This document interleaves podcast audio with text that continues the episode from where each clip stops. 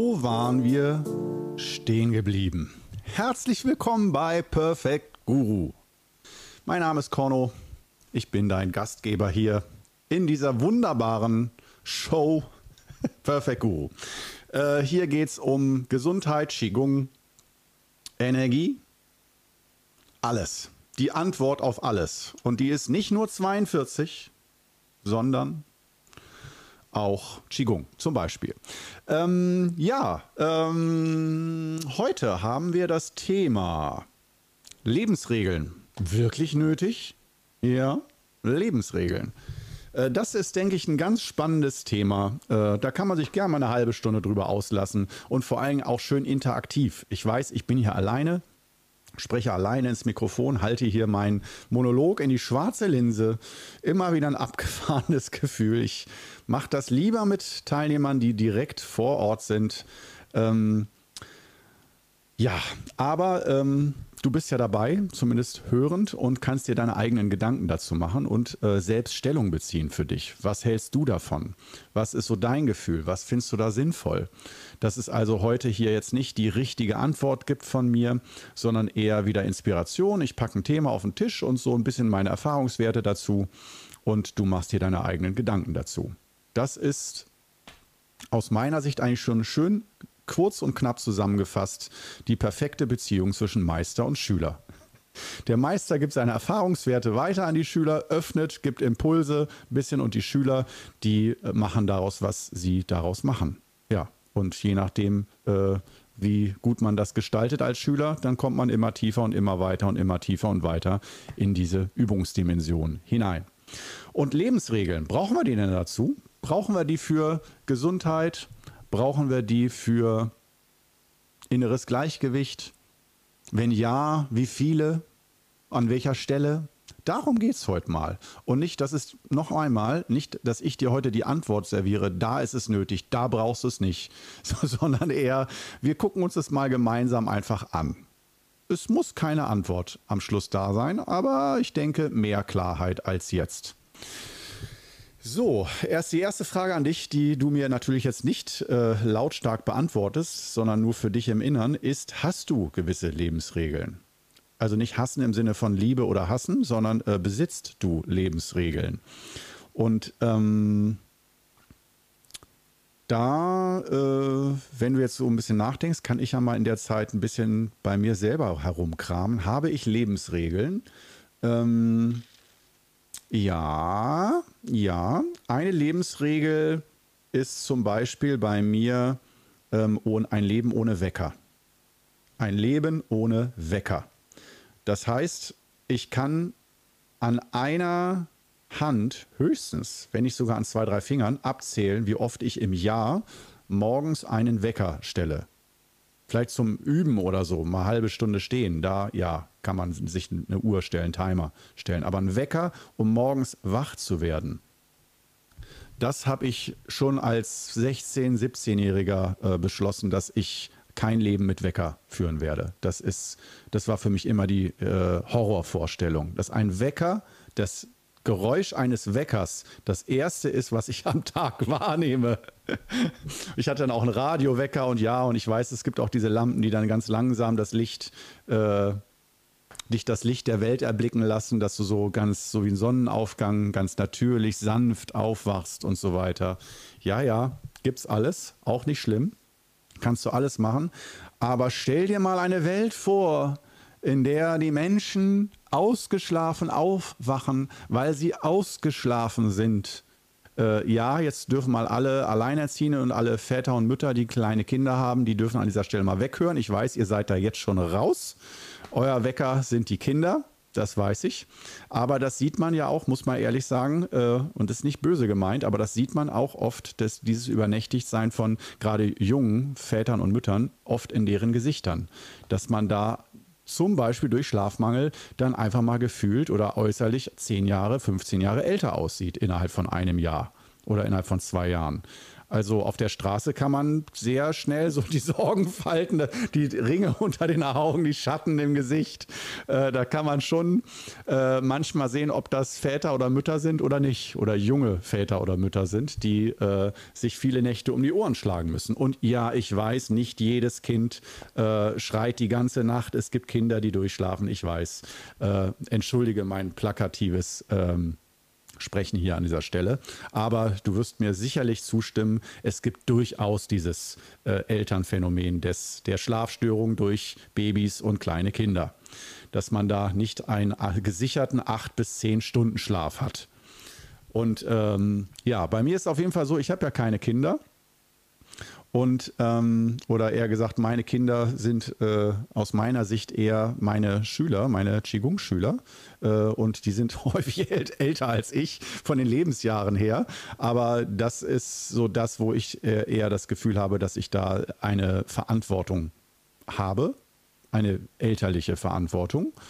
Ähm, nur, dass ich halt nicht jetzt äh, darum, mich darum kümmere, dass die zur Schule gehen, dass die äh, anständig essen und sich im Winter warme Jacken anziehen, sondern da gibt's dann gibt es andere Ebenen, auf die ich da achte. Aber ähm, also man kann es nicht direkt vergleichen, finde ich, aber man kann es irgendwo vergleichen. Und ein Beispiel, wie gesagt, ist dieses Leben ohne Wecker, kann ich jedem empfehlen. Und wenn man sagt, so kann ich nicht, da würde ich ja nie aufwachen. Ähm, das heißt dann normalerweise eher, wenn möglich, dass man früher ins Bett geht. Das heißt, das ist der Trick bei der Sache. Wenn du sagst, ja, ohne Wecker, ich muss um 6 Uhr raus, dann würde ich sagen, ja, dann geh um 8 ins Bett. Ja, dass du, oder noch früher, geh dann ins Bett, dass du wirklich, wenn du um 6 aufstehen musst, dass du zwischen 5 und 6 Uhr normal aufwachst. Oder dass du dir einen Wecker um 6 stellst, das habe ich auch in der Schulzeit gemacht. Wecker um 6 stellen, aber sich vornehmen, ähm, ich gehe neun Stunden vorher ins Bett und schlafe ein. Und äh, da ist die Wahrscheinlichkeit zumindest sehr groß, dass ich dann ausgeschlafen bin. Und selbst wenn mich der Wecker weckt, kann ich nicht normalerweise dann den ganzen Tag todmüde sein nach neun Stunden Schlaf. Ja, also du verstehst das Prinzip. Das ist so eine Lebensregel von mir, wo ich jetzt nicht sagen würde, äh, die äh, auf, auf Leben und Tod kein Wecker, äh, wie gesagt, ich kann es an einer Hand abzählen. Äh, so, wenn ich zum Beispiel irgendeinen Flug nach China erwischen muss, früh morgens oder so. Aber der Wecker, der klingelt zu 90 Prozent nicht, weil ich dann vorher aufwache. Das heißt, dass mich wirklich ein Wecker weckt und ich dann aufstehen muss, aus dem Tiefschlaf rausgerissen, das kommt höchstens einmal im Jahr vor. Und allein das ist schon wirklich jedes Mal eine schreckliche Erfahrung, wo ich denke, Alter, andere, die machen das jeden Tag. Was, was für ein Leben, unglaublich. Und ähm, da hänge ich mich jetzt schon mal ein bisschen ran an diese Weckergeschichte. Ähm, und äh, das ist für mich eine Lebensregel. Dann äh, kann man natürlich auch sagen, so ungesunde Gewohnheiten. Ne? Ähm, jetzt gehen wir mal von meinem Beispiel Leben ohne Wecker weg und äh, sagen mal, geh mal, komm mal zu dir oder zur Allgemeinheit.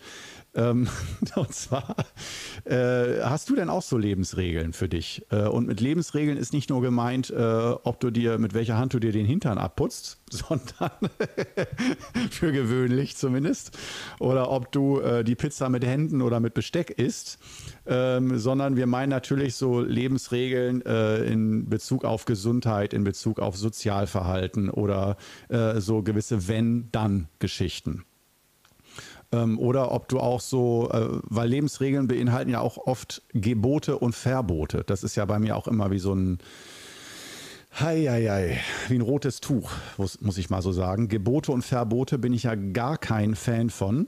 Ähm, mal als Challenge, als Forschung mal auszuprobieren, sich für einen Monat etwas zu verbieten, also auf etwas zu verzichten. Das ist für mich dann aber kein Verbot in dem Sinne, sondern ein Verzicht. Das ist für mich nicht das Gleiche.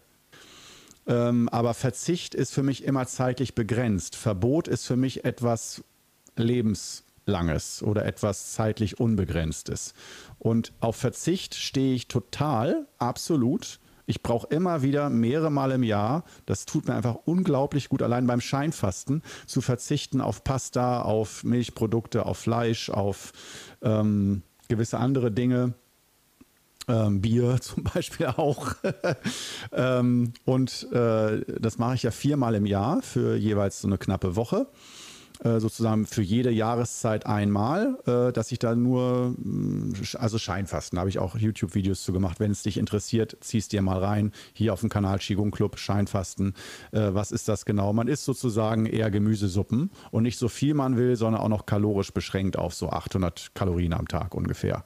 Und das nicht als grundsätzliches Lebensprinzip, sondern wirklich als Intervention, damit sich im Körper gewisse Reparationsmaßnahmen äh, ja, damit die stattfinden können.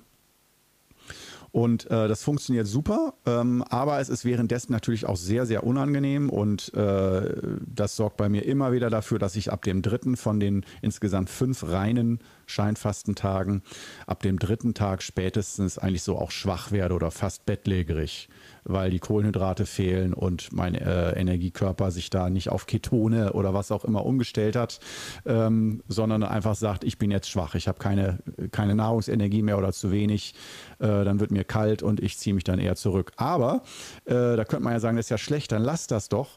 Aber ich merke auf anderen Ebenen, der Geist klärt sich, äh, auf zellulärer Ebene passiert ganz viel und nicht, weil ich daran glaube, sondern das ist wissenschaftlich alles schon bewiesen und nicht äh, pseudowissenschaftlich, sondern schulmedizinisch wissenschaftlich bewiesen von Dr. Walter Longo. Das Buch Ist dich jung kann ich sehr empfehlen, ähm, weil da die ganzen wissenschaftlichen Grundlagen seiner Langzeitforschung sind, wie man durch dieses Scheinfasten oder wie wir es bei uns im Qigong Club nennen, Genussfasten, äh, was da so alles passiert. Also um es in einem Satz zusammenzufassen, Genussfasten bedeutet, man will den Fasteneffekt haben.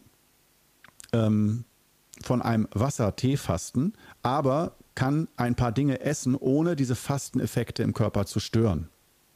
Das heißt, man muss nicht hungern, hat aber das, was man mit dem eigentlichen Wasserfasten erreichen will, in nahezu gleicher Form. Und ähm, als Vorbeugung von schweren Krankheiten zum Beispiel und so weiter. So, äh, das könnte ja eine Regel sein. Viermal im Jahr das. Kann man auch sagen, ja, das ist eine Lebensregel im Moment bei mir dass ich das viermal im Jahr mache, aber ich habe mir nicht geschworen, das ein Leben lang zu machen. Es kann sein, dass wenn es mir gesundheitlich mal schlechter geht, dass ich das noch häufiger mache, jeden Monat mal fünf Tage, oder dass äh, durch irgendwelche gewisse Umstände äh, ich das auch mal ein paar Jahre nicht mehr mache oder so, weil ich vielleicht merke, boah, ich lebe eh schon nur noch jetzt seit einem Jahr nur noch mit Gemüse oder so. Stimmt zwar bei mir jetzt nicht, aber wenn es so wäre, äh, dass ich dann denke, Mensch, das macht jetzt auch keinen Unterschied mehr, so und ich spüre, da ist jetzt macht den Braten nicht mehr fett, da jetzt dann noch mal ein paar Tage noch weniger Gemüse zu essen. Das heißt, es kann sein, dass sich dieses Modell auch wieder ändert, aber bei meinem aktuellen Lebensmodell funktioniert das so.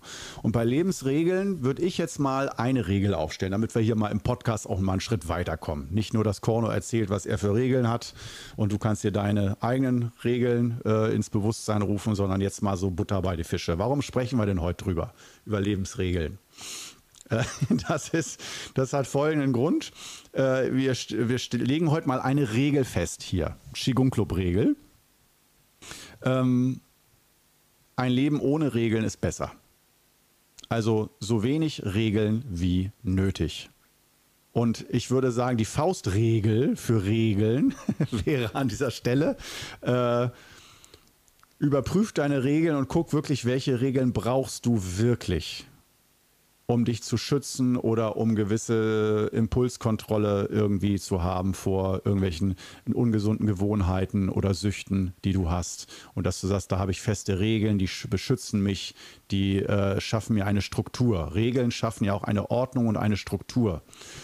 Und ähm, das, was ich immer schade finde, das, was wir in Deutschland kennen, das Überregulieren, die, das Bürokratische, äh, auch das hat seinen Sinn, weil wenn es nicht überreguliert wird, gibt es wieder findige Geschäftsleute, Politiker, sonst wen, die das schamlos ausnutzen äh, und das, auf das Gemeinschaftsgefühl scheißen, um sich persönlich zu bereichern, wenn es nicht überreguliert ist. Sobald da nur eine kleine Lücke im Gesetzestext ist und die nicht wieder reguliert wurde, wird da sofort reingehauen und deswegen denke ich, ist äh, in, nicht nur in Deutschland, in vielen Ländern weltweit so eine mega Gesetzesüberregulierung, die an der immer weiter gebastelt wird, um alles immer komplizierter zu machen und immer feiner auszuarbeiten, nach welchen Regeln wir leben und zusammenleben. Und was da immer missachtet wird, ist sozusagen, es wird so gesagt, ja, äh, Erziehung ist egal, äh, dein äh, Charakter ist egal, ähm, alles ist eigentlich völlig egal, Erziehung, Bildung, alles ist völlig egal, weil du hast ja am Ende die Regeln. Und wenn du die nicht einhältst, kommst du halt in den Knast oder zahlst Strafe. So, deswegen ist es alles völlig unwichtig. Jetzt betreten wir mal das Land der Utopie. Ab und zu mag ich das. Mein Land der Utopie wäre ein Leben möglichst oder so gut wie ohne Regeln, aber die Voraussetzung dafür, für ein, dass wir ein Gefühl dafür haben, ein natürliches Gefühl, dass wir darauf vertrauen, wir als Menschen ganz natürlich sind erstmal nicht böse, erstmal von Geburt an nicht habgierig und auch nicht irgendwie äh, so schlimm als Lebewesen, dass wir Regeln brauchen. Das ist meine Ansicht. Du darfst gern anderer Meinung sein. So von Geburt an erstmal unschuldig und erstmal gut. Dass du als Mensch erstmal gut bist und nicht schlecht. Das ist mein Bild, was ich von der Menschheit und auch von mir selbst haben möchte.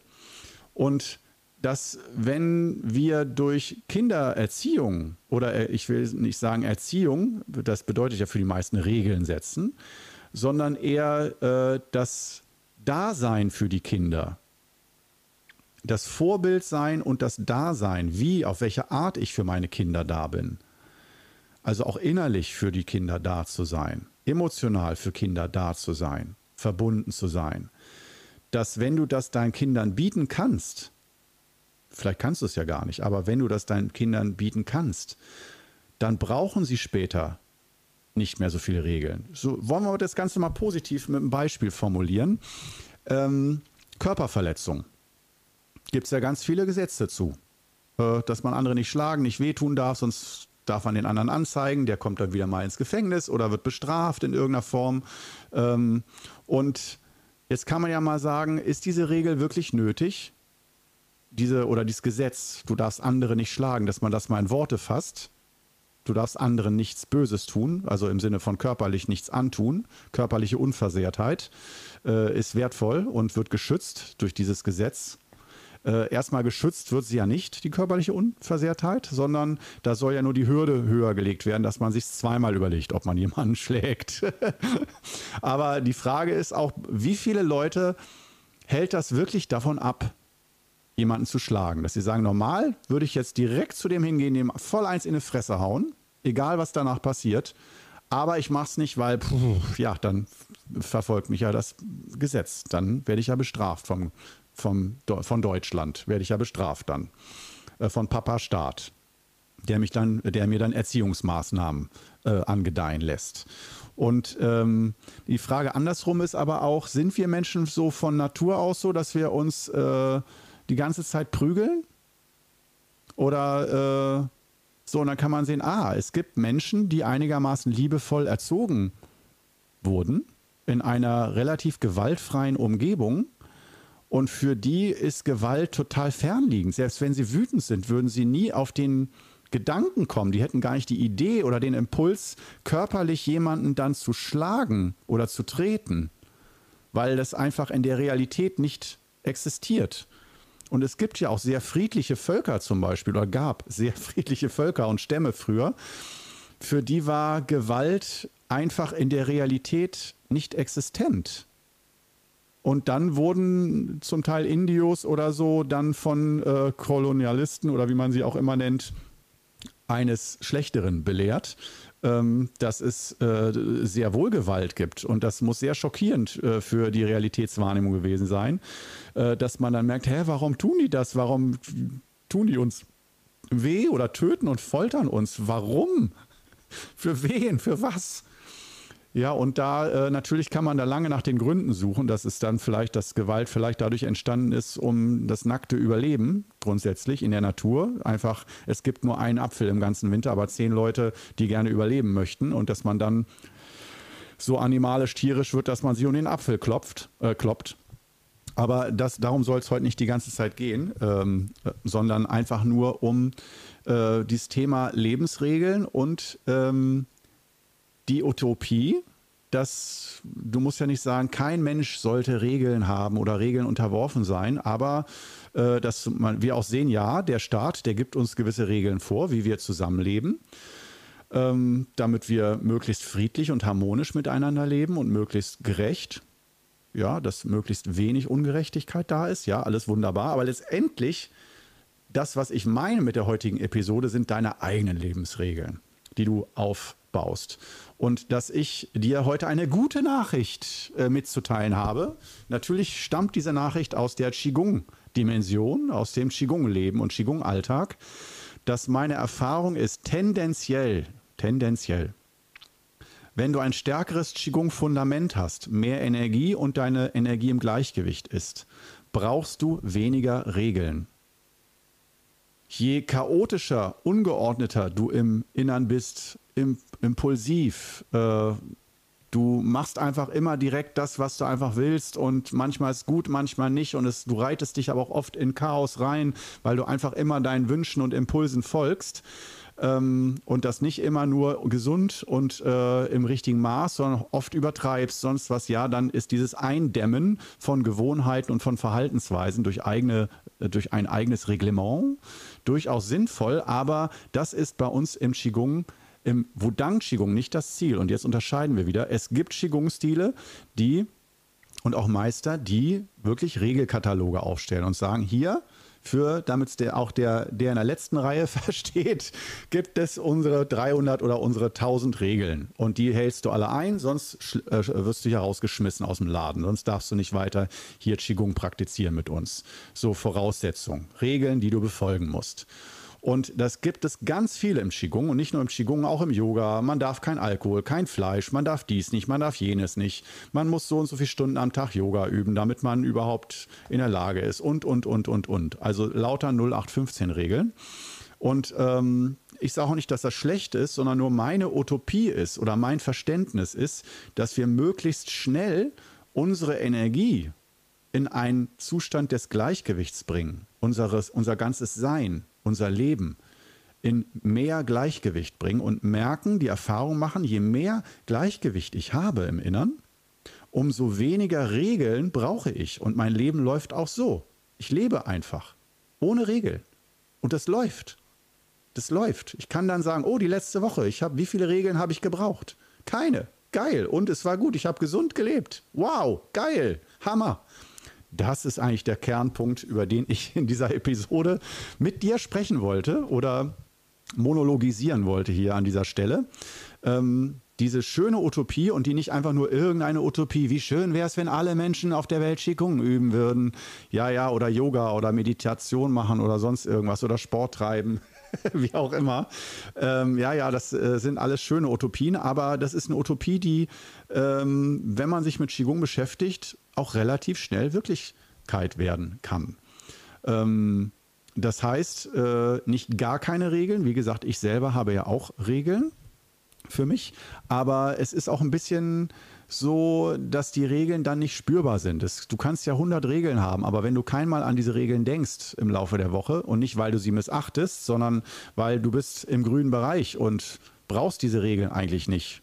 Ja, also Regeln sind ja eigentlich nur dafür da, wenn du dir für dein Leben Regeln aufstellst, wie du zu leben hast. Und du schreibst dir selber vor, dass du einmal am Tag nur einen Schokoriegel kriegst um 16 Uhr und nicht jeden Tag einen Korb voll Schokoriegeln, egal wann du willst. Oder auch nur noch drei Zigaretten am Tag und nicht mehr zwei Schachteln oder einfach unendlich, je nach Tagesstress, die Glimmstängel anmachen.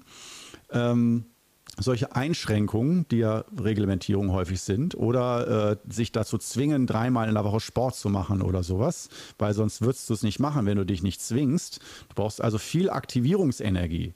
Du brauchst, um Regeln einzuhalten, die dir nicht naturgemäß inne sind. Ich sag mal, äh, wo du wirklich denkst, wow, da muss ich dran denken, an diese Regeln, und es kostet mich Überwindung, diese Regeln einzuhalten.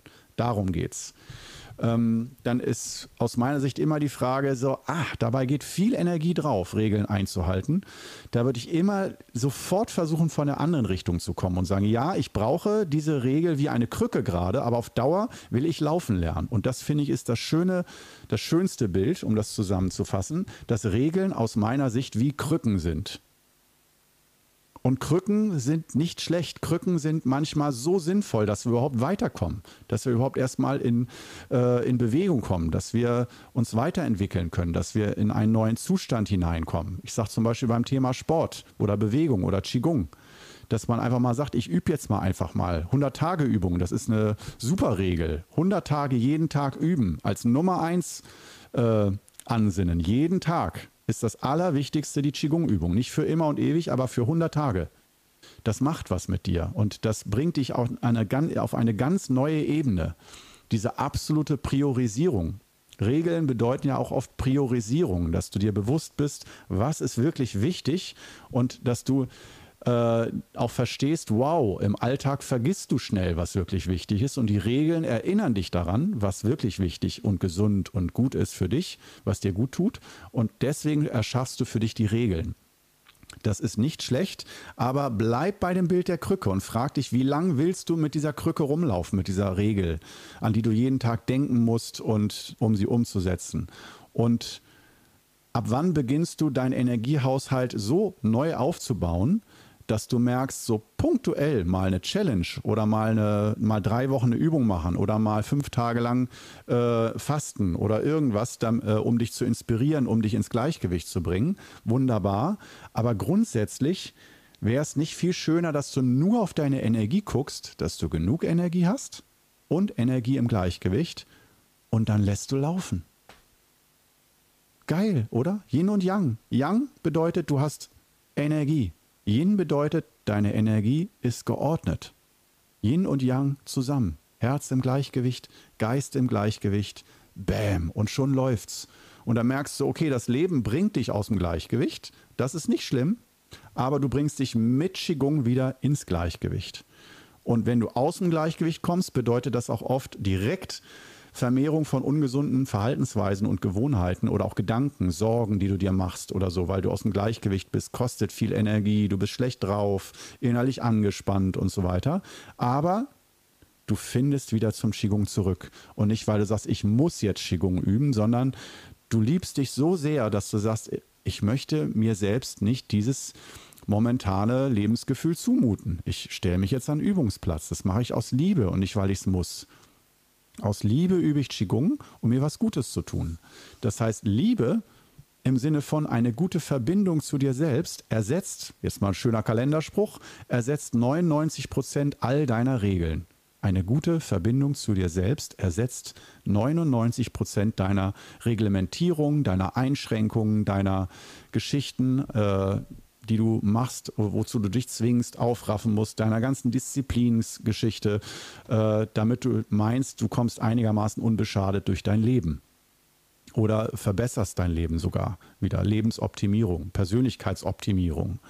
Und Qigong ist aus meiner Sicht nicht Persönlichkeitsoptimierung, sondern wenn wir von Optimierung sprechen, dann höchstens von äh, der, dass du die Verbindung zu dir selbst verbesserst, stärkst, aufbaust und die Verbindung, die hast du auf jeden Fall. Das heißt, wenn äh, du, du, dich auf den Oberschenkel schlägst, dann spürst du, ah, tut weh. Da bist du mit dir verbunden. Das ist schon mal ein Anfang. Wenn du dich selber pamperst und dir Süßigkeiten gibst und die mal eine Minute lang bewusst isst, dann merkst du auch, ah ja, hm, das mag ich, ich kenne mich, ich weiß genau, welche Schokolade ich mag, ich bin mit mir in Verbindung. Yes.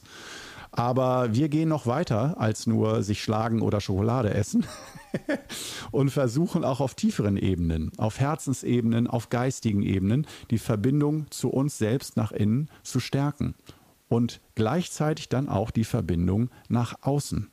Das heißt, während der Qigong-Übung ist das häufig der Schwerpunkt die Verbindung nach innen. Ich spüre mich in mein Innenleben, mein Gefühl, meinen Körper, meinen Geist und dann die Verbindung nach außen in meinem Alltag, dass ich nach außen spüre, gucke, meine Wahrnehmung nach außen richte, nach außen Verbindung mache, durchsprechen, mich mit Leuten treffen, Dinge, äh, mich, mich als Tischler mit Holz verbinde und säge und schreinere, was auch immer. Das ist auch Verbindung. Und diese Verbindung nach innen und nach außen, dafür ein besseres Gefühl zu bekommen, durch die fünf Übungen des Wudang Qigong, dass wir die in den Alltag integrieren. Da würde ich sagen, wenn eine Regel, dann die fünf Übungen als einzige Regel, dass du die jeden Tag machst und dir bewusst bist, mit den fünf Übungen bringst du dich ins Gleichgewicht, dein Energiehaushalt. Die Stehübung ist immer mit dabei, um Energie aufzubauen, dass genug Energie da ist. Du brauchst für alles Energie. Und Die zweite Übung von den fünf Übungen, die man dann jeden Tag macht, ist eine meistens eine ordnende Übung, die deine Energie ordnet, dein Herz ins Gleichgewicht bringt, deinen Energiefluss ähm, in, ähm, wieder verbessert, Blockaden löst. Und dadurch merkst du, kommst du besser ins Gleichgewicht, bist mehr in deiner Mitte und brauchst weniger Regeln, weil automatisch dein Gefühl im Gleichgewicht ist. So, dann hätten wir es für heute. Lebensregeln, wie gesagt, aus meiner Sicht, wenn es gut läuft, sind 99 Prozent aller Regeln nicht nötig. Geile Message, oder? Also viel Spaß beim Entregeln und bis zum nächsten Mal. Ciao.